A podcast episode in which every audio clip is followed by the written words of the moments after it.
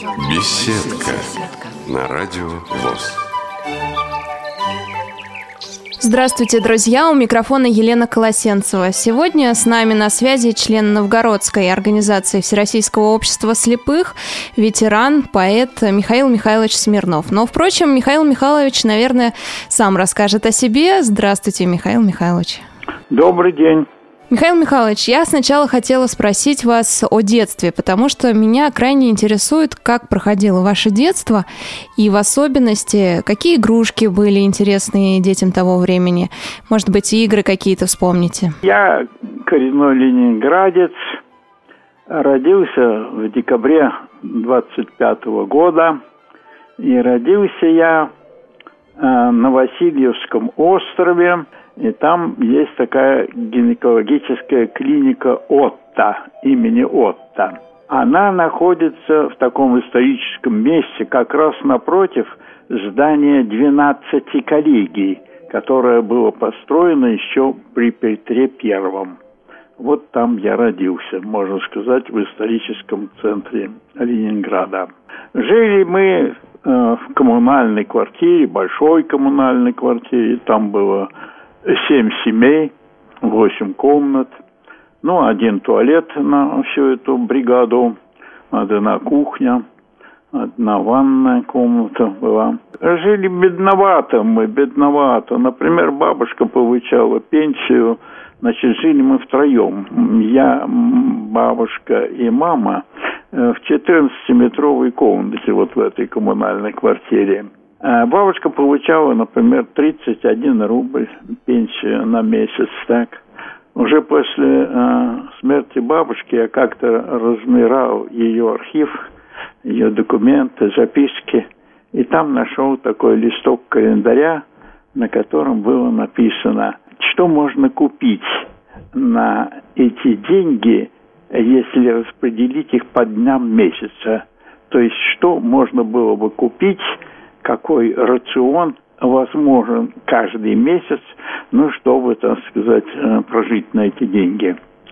Мать работала фельдшером. Михаил Михайлович, а вот в этом листочке расскажите, что можно было купить? Ну, я сейчас не помню, но там были разные варианты приведены. Естественно, все начиналось с хлеба, ну а потом что можно добавить к этому хлебу, чтобы получился какой-то приварок, так? Конечно, никаких изысков уже на эти деньги не купишь. Значит, минимум, минимальная корзина, как сейчас говорят. Да. А какие у вас радости были, Михаил Михайлович, в детстве? Игрушки, ну, игры, радости, да?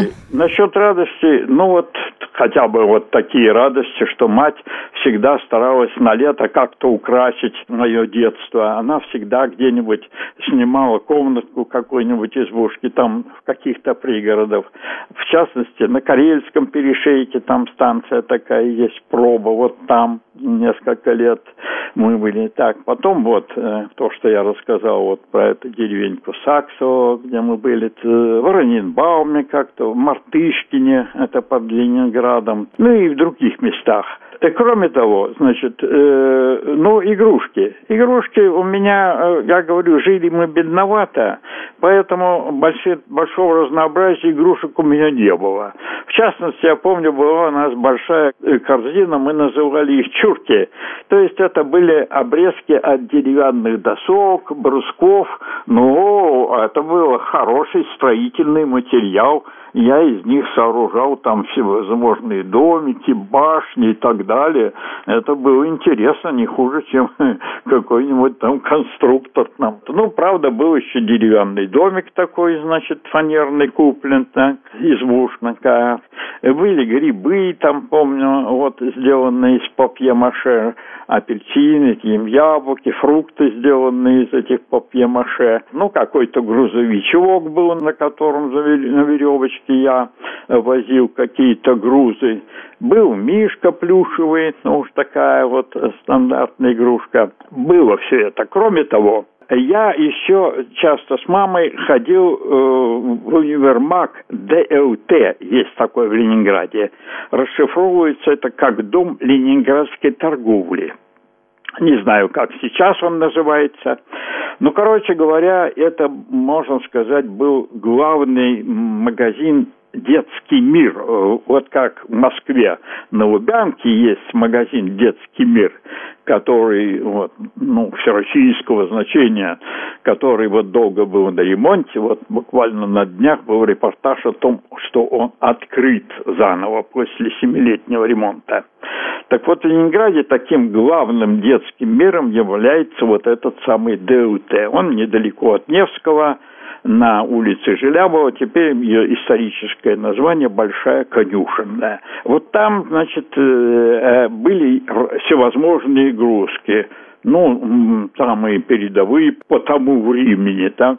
Не просто кубики, там еще которые кубики, конечно, у меня были детские, из которых можно было складывать картинки. Кубики, лото, это все у меня было. Ну, шашки были, домино. А там, значит, продавались там всякие механические игрушки, автомобили с педальным таким управлением. Ну, тогда аккумуляторных не было, как сейчас с педальным управлением. Ну, мы с мамой ходили, в основном я любил ходить в этот магазин, особенно перед Новым годом, скажем. Тогда, значит, там были елки, там большие такие залы есть, ну, как бы, как атриумы, значит, со стеклянной крышей наверху и, и там большущие елки устанавливались, не знаю уж как их туда даже затаскивались, но большие.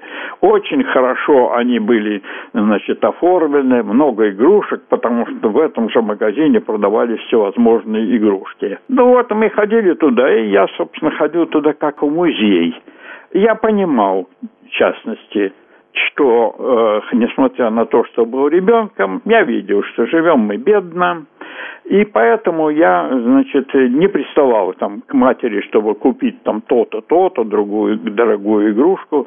Я без лишнего хвостовства скажу, что у меня как-то с детства не было вот такого стремления э, капризничать, там, просить там мне купить то-то, то-то, то-то. Я понимал, что стесненное денежное положение, и поэтому хватит мне того, что у меня есть. А остальное я могу посмотреть вот, когда посещаю вот этот или другие магазины.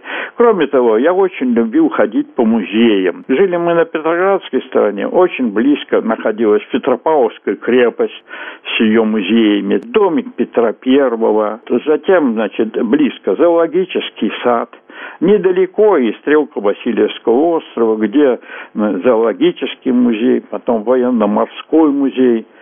Недалеко от нас находился артиллерийский музей.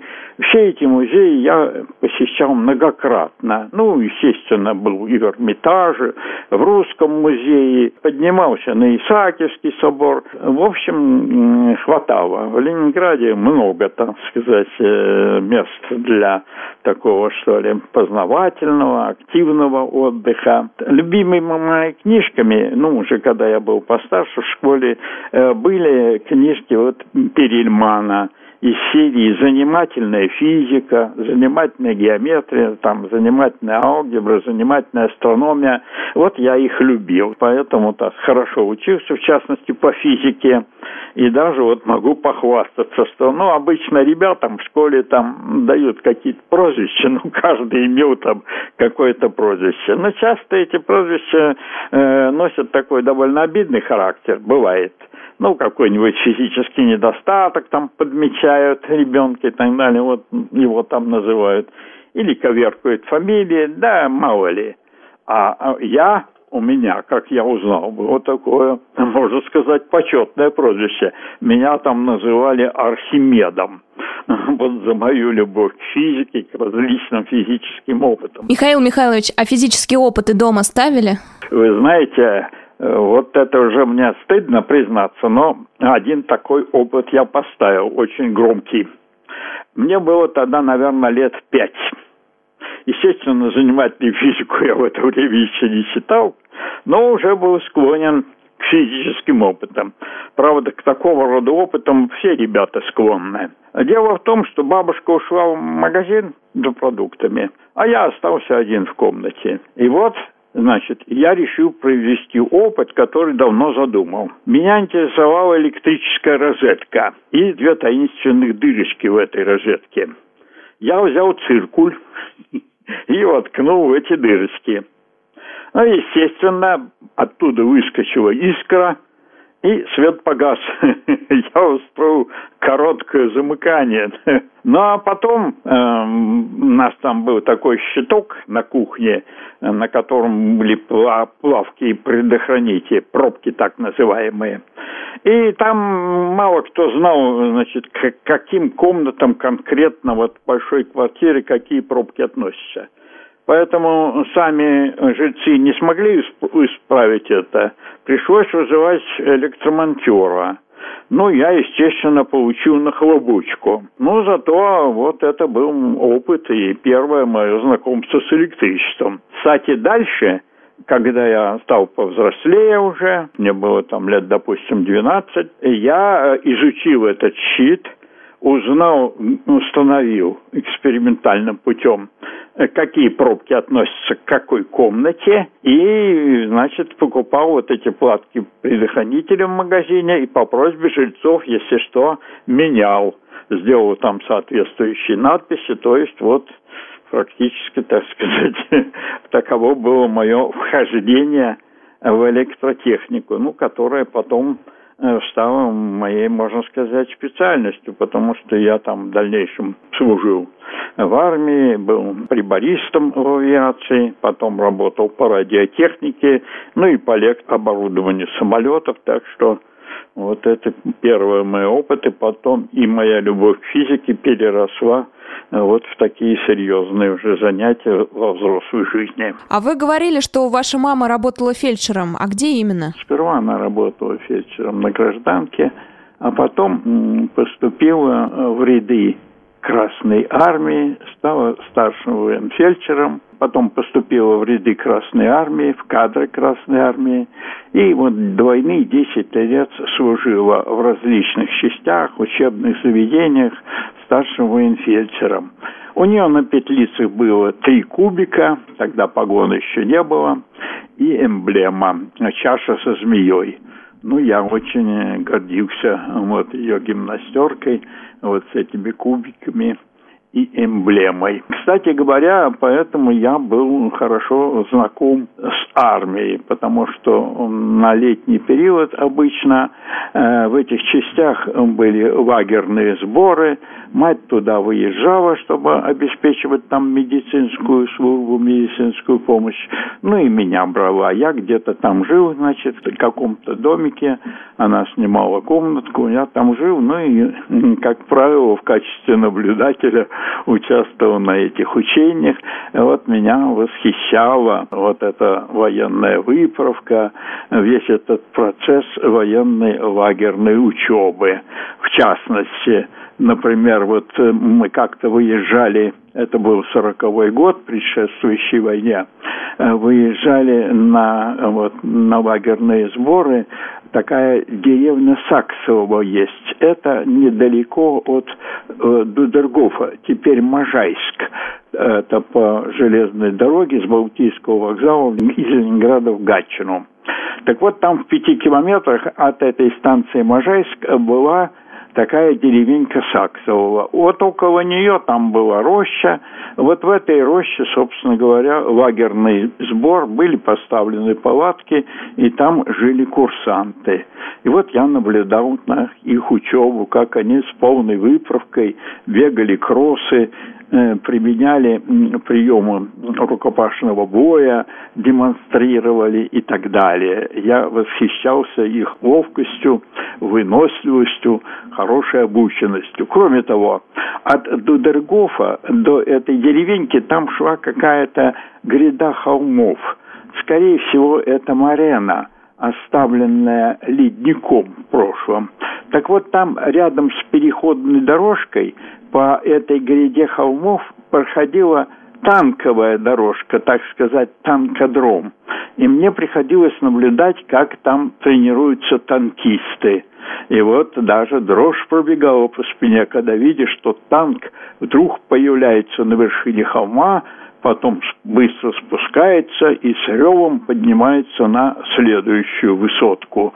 При этом видишь мощь машины и мастерство водителя танка. С мальчишками также не игрались, то есть не ходили нет, в нет, строю? Э, не... Это я, ну, в это время уже, пожалуй, что я так не играл потому что там же я был один мальчишка в это время, так. И кроме того, мне уже было там 14 лет, так, уже более-менее такой солидный возраст, так. Михаил Михайлович, а как вы встретили известие о начале войны? Э, это как раз, э, мне тогда был уже в 41 год, 15 лет, я окончил седьмой класс – ну, окончил хорошо, даже похвальную грамоту получил.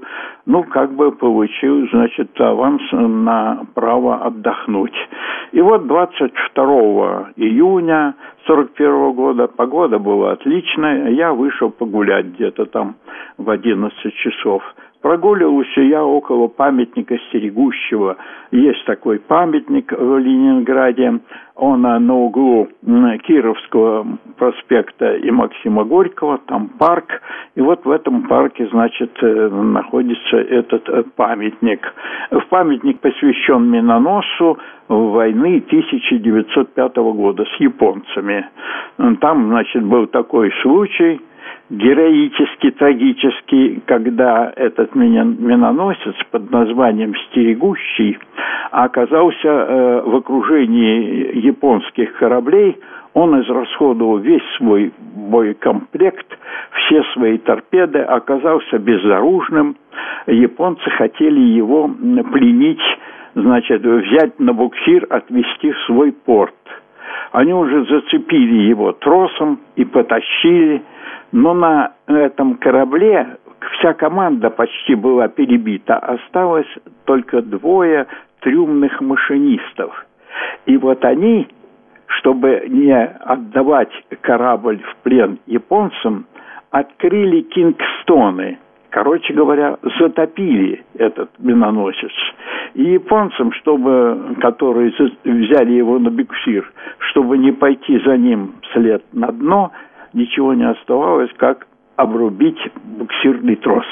Вот в честь этого подвига там был поставлен этот памятник, памятник стерегущим. Вот там я прогуливался. И вдруг я услышал, э, что на углу Кировского и Максима Горького э, стал говорить радиорупор. Он там висел но молчал обычно. Видимо, ждал своей очереди, когда нужно передать какое-нибудь важное сообщение. И вот я услышал, что там передается громко какое-то сообщение. Мало того, люди как-то интенсивно потянулись в ту сторону. Ну, за дальностью расстояния я не услышал, о чем речь, поэтому я поспешил вслед за людьми. И вот там я услышал объявление которое делал Вячеслав Михайлович Молотов, который был тогда министром иностранных дел, так, о том, что немцы в 4 часа утра напали на нас, о том, что началась война. Ну, э, а это было ожидаемо для вас или нет? Ну, вы знаете, и да, и нет. Разговоры о том, что война начнется, э, конечно, ходили – и были разные такие сообщения, велись интенсивные переговоры в это время, нашим вели переговоры, э, значит, с англичанами, с французами насчет того, чтобы объединиться против Германии. Дело в том, что в это время уже шла же мировая война, вторая – уже была оккупирована Франция, и уже стояли немцы там на берегу Нормандии, значит, э, угрожали вот все время десантироваться в Англию, то есть они планировали нападение на Англию. В общем, была такая тревожная обстановка. Но, конечно, э, так сказать, у нас-то в это время был записан контракт Молот, известный под названием теперь Молот Риббентропа, и по которому мы, э, значит, э, даже дружили с Германией. Мы продавали им большое количество наших товаров, в частности, зерно, там сырье и прочее, прочее. То есть э, шла интенсивная торговля, поэтому, ну, как мы потом узнали, там был заключен и, и секретный договор по которому к нам там отошла, так сказать, э, часть э, такой промежуточной территории, это вот Прибалтика, Западная Украина, Западная Белоруссия, Бессарабия. Но это преподносилось тогда, что они, так сказать, э, сами попросились к нам, и, значит, поэтому наши войска туда вошли, но там, значит, боевых действий не было таких вот ожесточенных. В общем, ну, там, короче говоря, тоже была советская власть э, с этого момента. Так вот, это сообщение я услышал э, по радио. Но меня оно не очень насторожило, потому что Молотов в конце бодро сказал, что значит, наше дело правое, мы победим, враг будет разбит, победа будет за нами. Почти буквально вот такие слова. И меня удивило, что люди, которые слушали это сообщение, э, повели себя как-то странно. Они, даже не дослушав конца, направились куда-то. Я проследил куда? В продовольственные магазины они направились, да? Покупать продукты.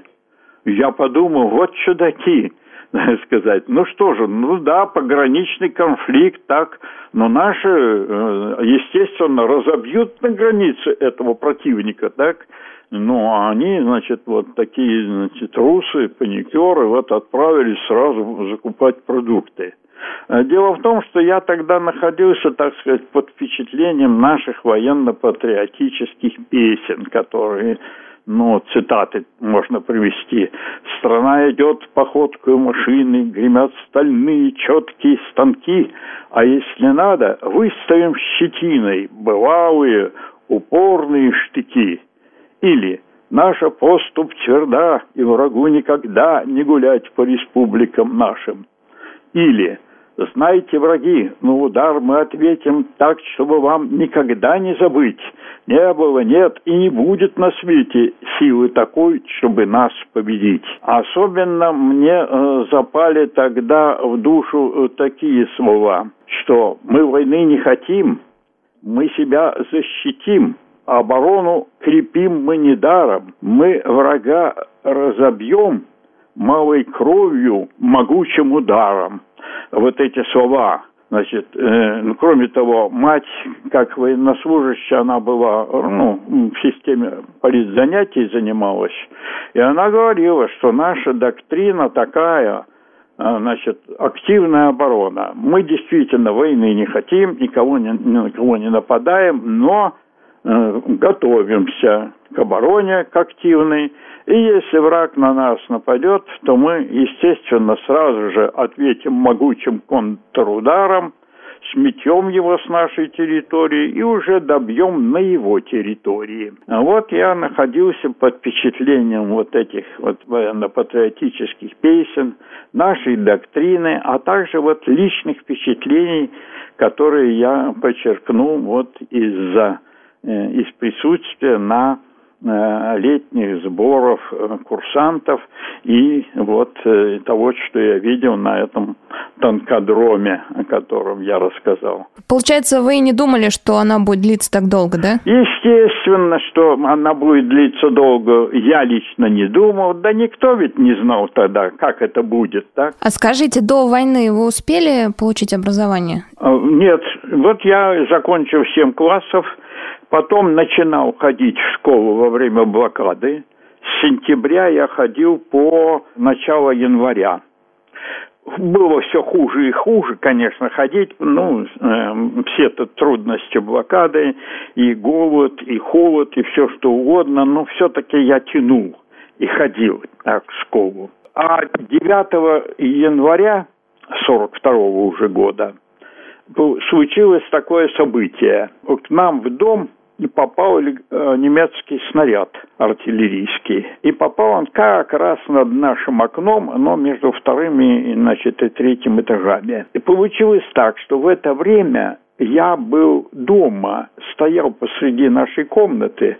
Она была такая длинная, 6 метров длиной, и узкая, 2,3 метра всего лишь э, шириной. Вот я стоял посередине и, ну, случайно смотрел на окно в это время. Были стекла целые, все так. И вдруг получилось такое. Меня что-то ударило по ушам, будто кто-то перед самым носом захлопнул дверь. А глазами я вижу такую буквально сказочную картину. Я вижу, что окна, стекла вернее, будто их кто-то мгновенно по периметру вырезал алмазом, отделились от рам и двинулись по воздуху на меня, по воздуху прямо внутрь комнаты. Ну, естественно, длилось это какую-то долю секунды. Они пролетели над подоконником и рухнули вниз и разбились мелкие кусочки. За окном летят, значит, это обломки кирпичей, водосливных труб, обрывки проводов сверху и иней. Мне запомнился иней. Он такого розового цвета. Это иней, а был сильный мороз, 20 градусов за окном, и он смешан с кирпичной пылью. И вот поэтому такой у него розовый цвет марево такое образовалось за окном, вот из этого розового иния, смешанного с кирпичной пылью. Вот это момент такой, когда попал этот снаряд. Да, и сверху немножко посыпалась штукатурка, примерно пол квадратных метров штукатурки сверху от этого от сотрясения высыпалась посреди комнаты. Но на меня не упала, она рядом упала со мной, эта штукатурка. Что делать так в этот момент? Мороз же, отопления никакого, естественно, нет, это январь 42 -го года. Чем-то заделывать надо же окно срочно. Ничего нету, все одеяла старые, все это использовано для укрытия от холода. Ну, слава богу, оказалось несколько рулонов обоев, которые были до войны еще запасены для э, ремонта. А ремонт этот не состоялся. Вот я схватил эти обои, и, значит, были кнопки, гвоздики, и срочно в несколько слоев, значит, заделал окно, окна, освободившиеся от стекол рам, вот этими обоями. Кроме того, у нас, значит, была железная печечка, буржуйка, и топилась она фактически по-черному, потому что тот дымоход, который мы обнаружили, нашли в стене, он оказался капитально засоренным, и поэтому после каждой топки под потолком повисала туча дыма. И хорошо еще, что потолки-то были высокие, где-то три с половиной или даже четыре метра, вот так, иначе бы мы задохнулись. А тут, значит, да, то есть стояла проблема, как же нам э, печку, скажем, вывести в окно, чтобы топить вот по-нормальному, без дыма. Как-то мы все не решались, как это сделать, значит, надо вынуть или разбивать стекла и прочее, так. А тут все, проблема решилась, стекла выбиты, а железный лист такой был приготовлен с отверстием для трубы. Вот я его тоже гвоздиками приколотил к наружной раме и туда вывел трубу от печки, печку развернул, значит, поставил на такой маленький столик и сразу же стал протапливать помещение – а бабушка уже лежала на кровати, она ослабела, она уже практически не вставала в это время. Так вот, после этого события я уже перестал ходить в школу, бросил ее. То есть вот у меня, окончил я фактически 7 классов, а восьмой класс не закончил. Вот так, такое образование а, я получил до войны. А уже дальше, вот э, закончил я, получил аттестат зрелости и так далее, это я уже после войны во взрослом состоянии, когда служил, одновременно я заканчивал вечернюю школу, вот так вот. Ну, а дальше там поступил в академию, а, это уже был э, не скоро после этого военно-воздушной инженерной академии Можайского. Но это было уже давно, после 15 лет моей службы в армии. Михаил Михайлович, а расскажите о жизни в блокадном Ленинграде. Про жизнь в блокадном Ленинграде рассказано очень много. Ну, я расскажу так, что касалось там вот непосредственно меня. Конечно, у всех ленинградцев было общее. Это голод, холод, обстрелы, бомбежки. Ну, и у каждого какие-то были персональные события, какие-то, так сказать, э, личные впечатления, случаи и так далее. Ну что же, вот э, один из элементов жизни я уже рассказал как попал снаряд, как я вот заделал окна, стал топить печку, значит, в окно. как э, вот перестал ходить после этого в школу. Ну, надо сказать, что вот я перестал ходить в школу. Почему? Ну, потому что, во-первых, бабушка вот лежала, надо было за ней ухаживать. Во-вторых, надо было доставать воду. Где ее доставать? В Неве надо доставать было воду. Больше негде было у нас доставать воду. Ну, там Нева, а, есть такая Кронверская протока, которая ответвляется от Невы, и Заячий остров она, а, так сказать, отгораживает от берега.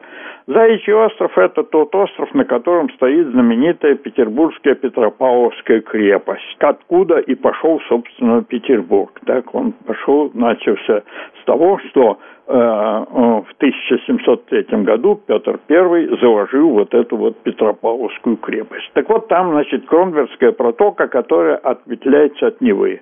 Вот туда на саночках я ездил за водой. На саночке я ставил ведро, а саночки мои, детские, на которых я катался, так, деревянные такие были, но они довольно прочные, хорошие саночки были. Вот на них я ставил ведро, и чайник пятилитровый такой чайник был, эмалированный. И вот с этой посудой я, значит, ездил на саночках за водой. Ну, естественно, расстояние это было не очень далеко от того места, где мы жили. Это были угол Малой и Большой Посадской, значит, э, в Ленинграде. Ну, если кто-то знает, э, Ленинград, там недалеко мечеть, недалеко теперь там станция метро Горьковская, вот э, эти места. Оттуда не так далеко до этого места, но проехать и не уронить вот эту прокважу было трудно, потому что снег, естественно, никто не убирал, просто были протоптаны тропинки снегу. И вот, значит, и приезжаешь туда за водой, спускаешься с берега вот на эту Кронверскую протоку, а там было сделано несколько прорубей.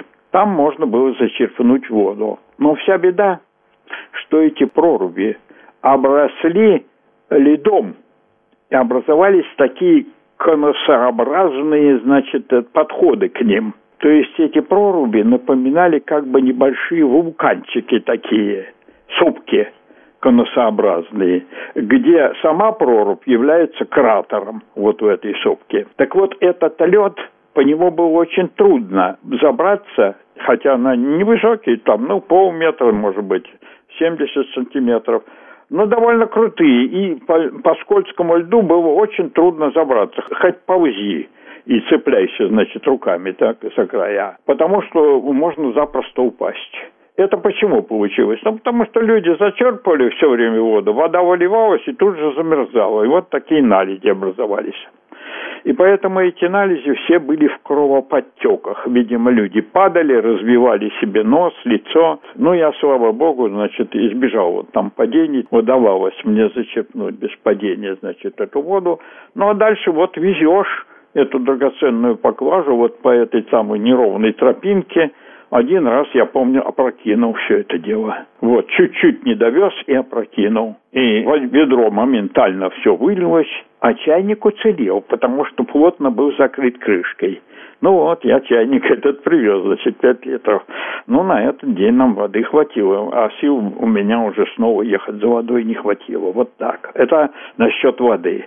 Ну, а потом, уже в январе, уже ну, или в феврале, э, э, или в конце января, было, значит, это самое, вот там, где сейчас станция метро Горьковская, в парке, там был люк, и из него выведен шланг, и из него уже лилась вода, можно было там воду, доставать. А до того, вот, значит, мы воду брали из Невы. Кроме воды, значит, что еще? Да, хлеб доставать.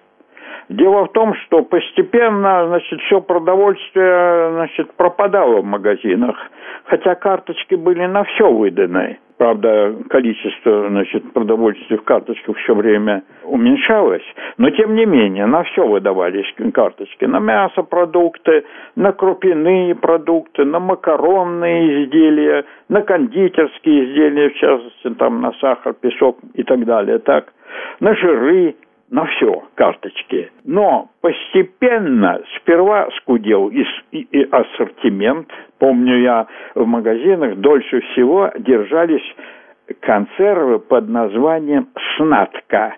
Это консервы были из камчатского краба ну, деликатесные такие консервы. Их выдавали по мясным карточкам. Отдельно на рыбу там карточек не было, вот рыбу и рыбы тоже выдавалась по мясным карточкам. Но их э, старались не брать. Почему?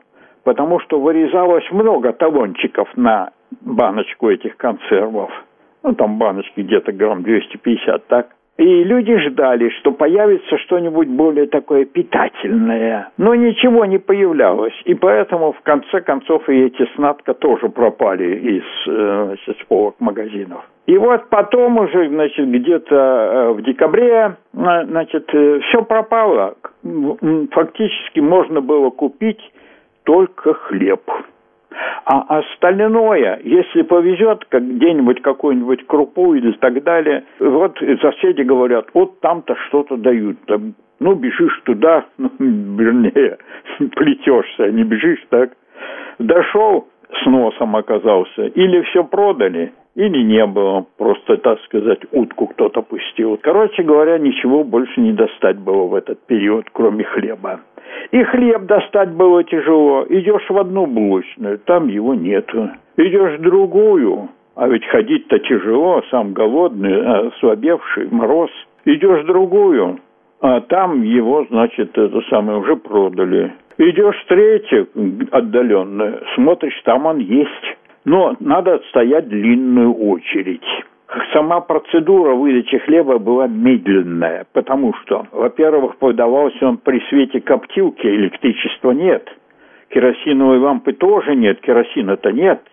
Значит, просто коптилки там, ну, типа спиртовки, вот такую обычно горела коптилка, и вот чахлый такой фитилек, огонек. При этом огоньке, значит, вот вырезают у тебя талончики ножницами, наклеивают сразу на лист – такой для отчетности своей. Потом на чашечных гиревых весах ставят тебе, если ты ежедневник, значит, 125 грамм, э, рабочему тогда выдавалось, значит, по рабочей, рабочий и ИНТР. ИТР – это инженерно-технические работники, 250 грамм. Ну, а служащим, по-моему, 175, вот так.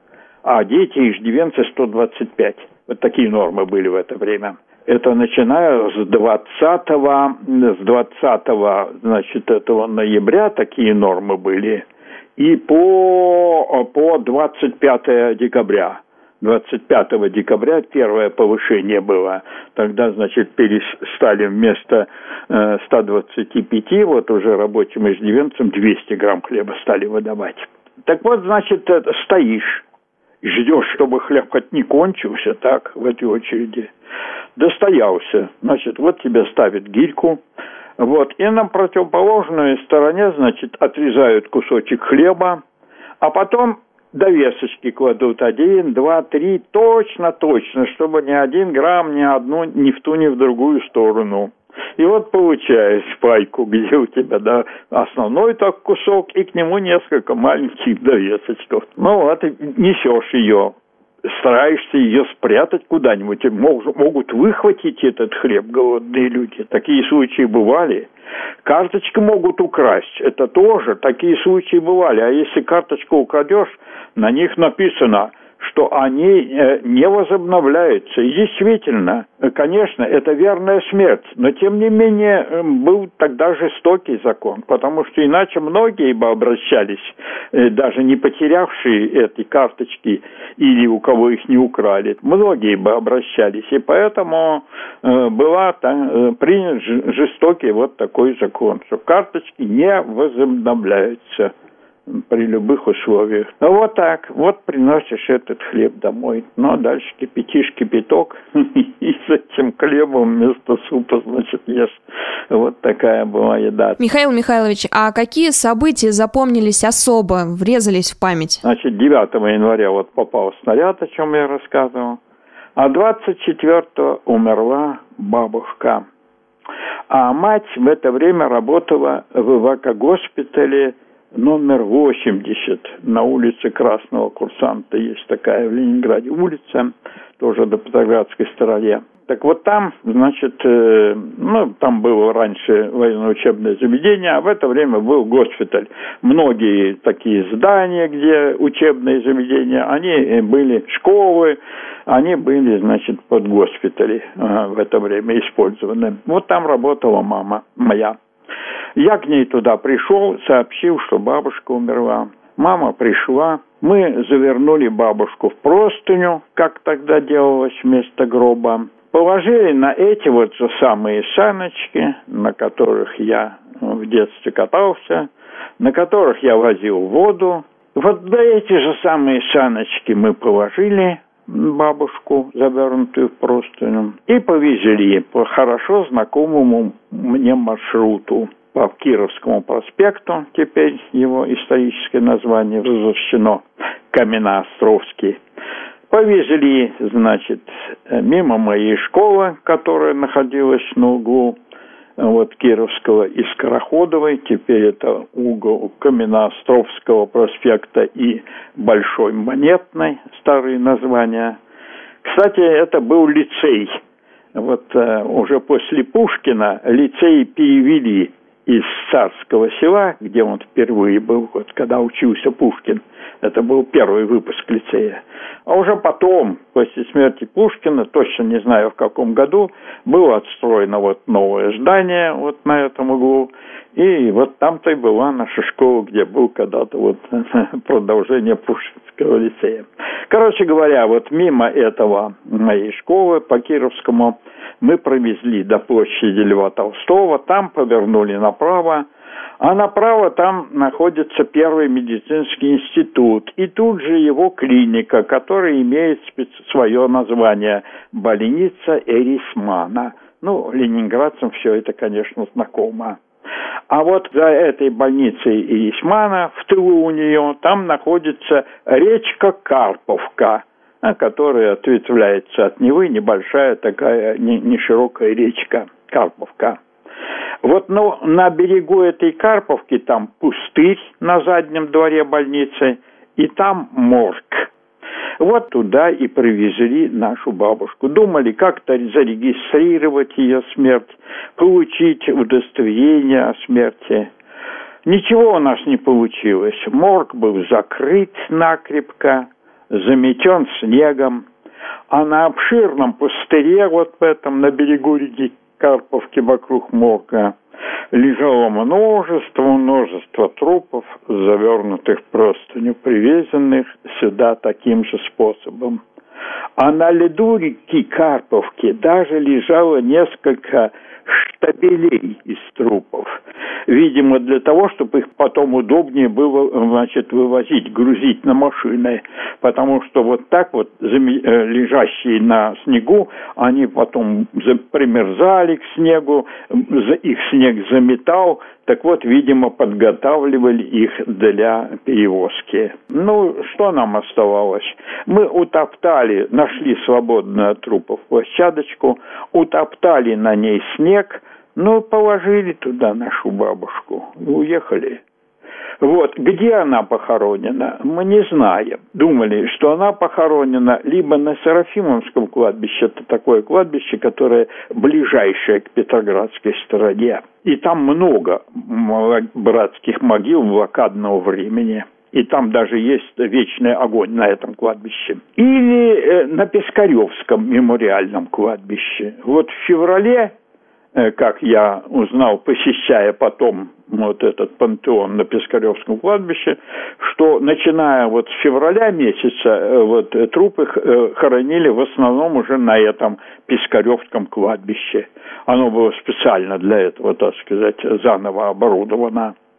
Ну а сейчас оно является мемориальным, там памятник матери Родины, пантеоны сделаны там, там же лежит вот этот самый оригинальный экземпляр блокнотика знаменитой ленинградской блокадницы Тани Савичевой девушки, которая вела дневник и записывала значит, даты смертей своих родственников.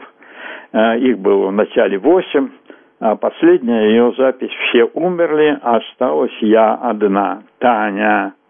Ну, потом, как стало известно, Таню вывезли, э, значит, из блокированного Ленинграда. Но поскольку ее дистрофия достигла третьей стадии, когда изменения в организме были уже необратимы, поэтому, значит, ее Таню Савичеву не удалось спасти. Она умерла уже будучи эвакуированной. Кстати, не она одна много ленинградцев, вывезенных из Ленинграда, тоже не смогли восстановиться, несмотря на то, что их пытались спасти, кормили получше организм уже был подорван. Да. Вы слушали первую часть интервью с ветераном Великой Отечественной войны, членом Всероссийского общества слепых Михаилом Михайловичем Смирновым. Продолжение в следующем выпуске программы «Беседка». С вами была Елена Колосенцева.